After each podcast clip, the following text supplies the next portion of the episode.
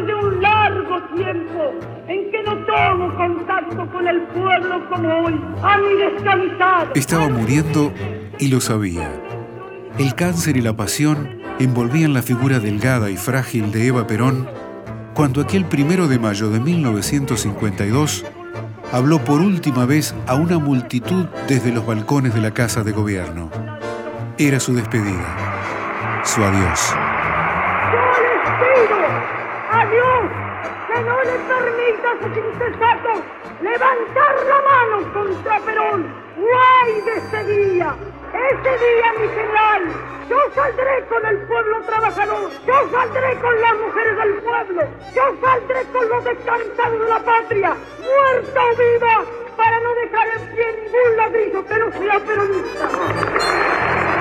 Si no fue su testamento político, aquel discurso dejó marcada la impronta de una voluntad de hierro consumida por la inclemencia de la enfermedad. Esa voz grave, ronca y quebrada ya no volvería a escucharse.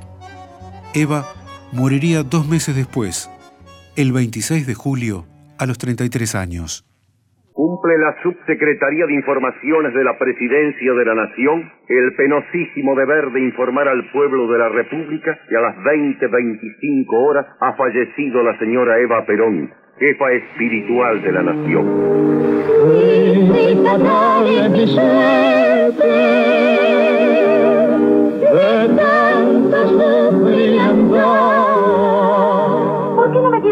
A mí? Pero si le correspondía a mí. Cualquiera diría que tu hermana es imprescindible. Y así es. ¿Y me lo dices a mí? Atrás quedaba la Eva Duarte, actriz, que recién lograría un papel importante en la película La cabalgata del circo junto a Libertad Lamarque. La novia de América ya tenía brillo propio y su relación con Eva no fue la mejor. No hubo nunca ni cachetadas ni palabras fuertes, nada, pero mi disgusto era evidente. Los eh, líos que decían que tuvimos juntas era con Eva Duarte, ya después vino Eva Perón. Nada sería igual para Eva después de conocer al general Perón en 1944 en un acto de recaudación de fondos para las víctimas del terremoto de San Juan. Ya casada con él, participó activamente en la campaña electoral de su marido en 1946. En el 47 logró la sanción de la ley de sufragio femenino. Ya estaba escribiendo su propia página en la historia de este país. Mujeres de mi patria, recibo en este instante de manos del gobierno de la nación la ley que consagra nuestros derechos cívicos y la recibo ante vosotras con la certeza de que lo hago en nombre y representación de todas las mujeres argentinas.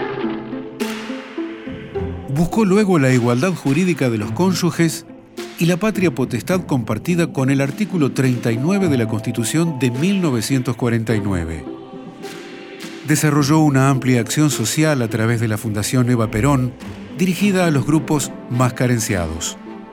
En agosto de 1951, las presiones militares la obligaron a renunciar a la candidatura a la vicepresidencia de la Nación que le había propuesto Perón. Desde su lecho de enferma, grabó un mensaje ratificando su decisión. Quiero comunicar al pueblo argentino mi decisión irrevocable definitiva de renunciar al honor con que los trabajadores y el pueblo de mi patria quieren honrarme en mi histórico cabildo abierto el 22 de agosto. Que de mí se diga que hubo al lado de Perón una mujer que se dedicó a llevarle al presidente las esperanzas del pueblo y que a esta mujer el pueblo la llamaba cariñosamente Evita.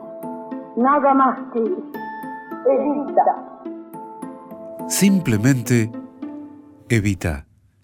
Una realización de contenidos de Radio Nacional.